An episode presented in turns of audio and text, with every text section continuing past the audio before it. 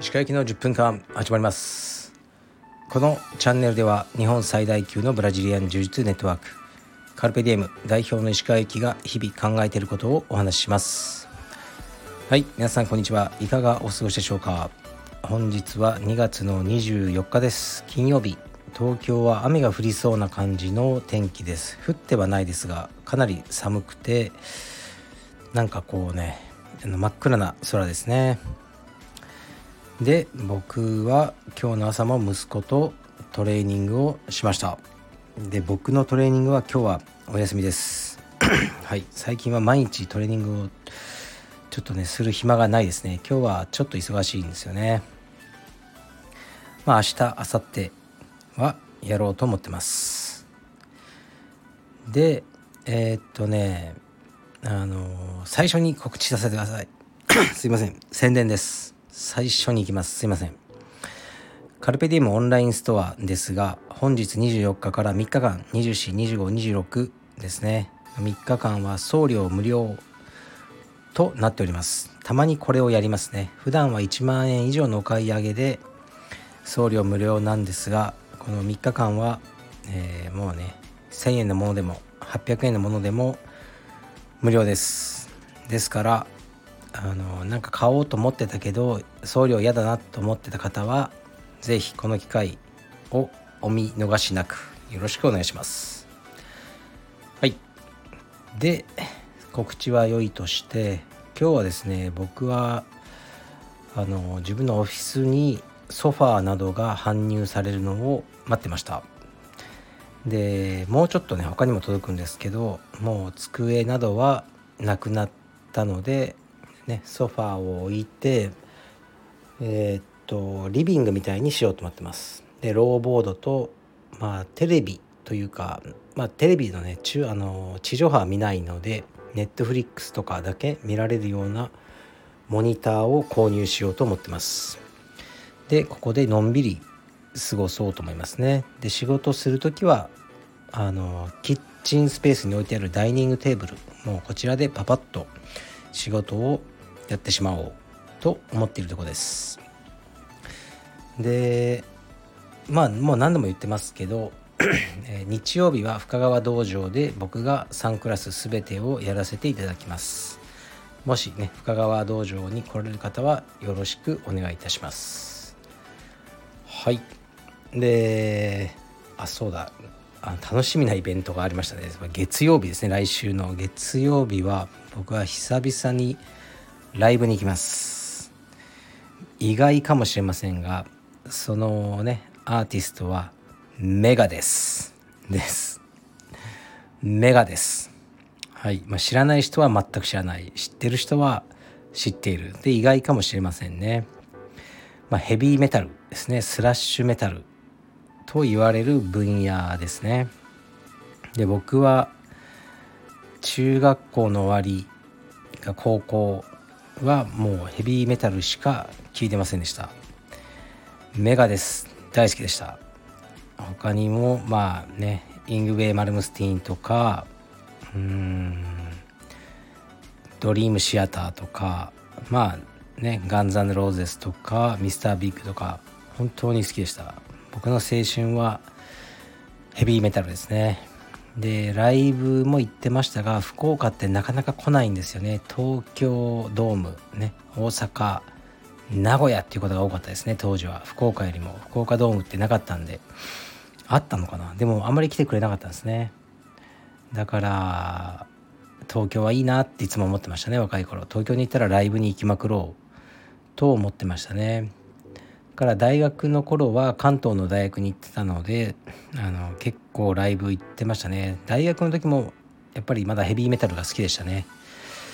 何に行ったかな？マイケル・モンローとかあのうん結構行きましたね。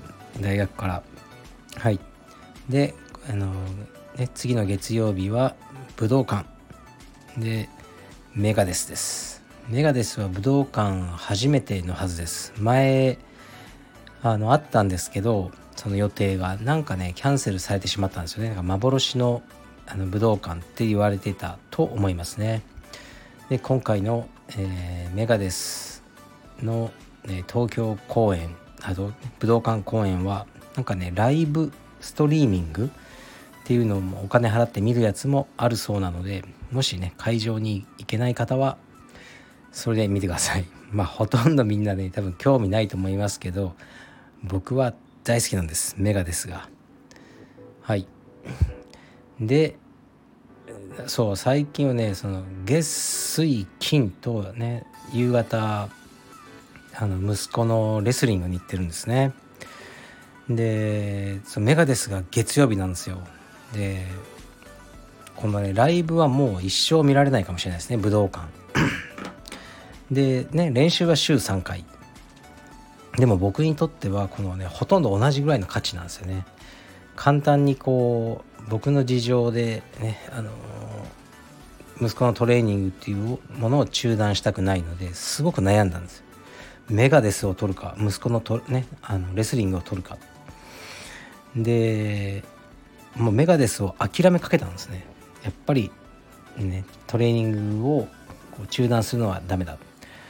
と思ったんですがもうなんとか頼み込んで、あの初めて妻と、あのね、娘が息子をあのレスリングの教室に連れて行ってくれることになりました。ありがとうございます。感謝しています。これ僕はあの安心してメガデスを見ることができます。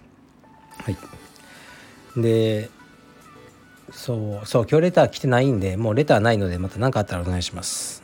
息子のねもうレスリングの話ばっかりになっちゃうんですけどそれしかねもうないんですよ話題が。でも結構面白くて気づくことがいろいろあってですけど全体的にもう息子の疲労がやばいですね。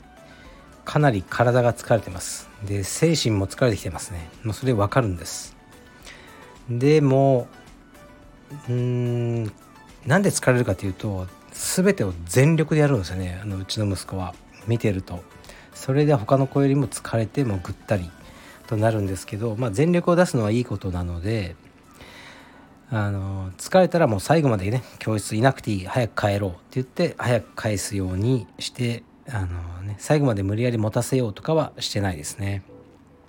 まあ、でも疲労がやばいですね。顔を見ると分かります。しかしここが勝負なんですよね。ここでなんとか頑張らせてあのいろんな意味で慣れることが大事なんですよね。うん。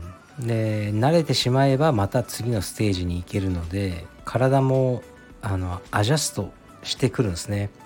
だいたい減量とかもそうで食べ物を半分ぐらいに減らしても最初の2週間って全く体重減らないですね。まあ僕の経験ですけど。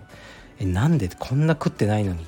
やっぱ体がこう抵抗してるというか古い習慣に。で2週間ぐらい経つともう体がアジャストし始める。ダメだ。って言って体重が落ちていくっていうイメージがありますね。多分息子も一緒で今ね彼の体はかなり悲鳴を上げてると思いますね。僕も心配ではあるんです。しかしあのなんとかこのフェーズを、ね、切り抜ければ今きついことが当たり前になるんじゃないかなと思いますね。でやっぱりこういったたことは自分の息子にしかできないですよね。他人様の あの子供をねここまで追い込んでると下手したら訴えられるのであのそこは、うん、大変ですね。でも自分の息子だからできるって感じですね。で そう先生はイラン人なんですよね。でなんかイラン人だから許されるってちょっとあるなって思うんですよ。こう日本人がこれ言ったらもう問題になるだろうというような発言も毎回あるんですよね。ででももう30年ぐらいおられるのかな。言葉はもう完璧なんですね。言葉は完璧だからその言葉の間違いじゃなくてこう思想的にやっぱり日本人とはやっぱねこうくぐり抜けてきたものが違うっていうとこですかね。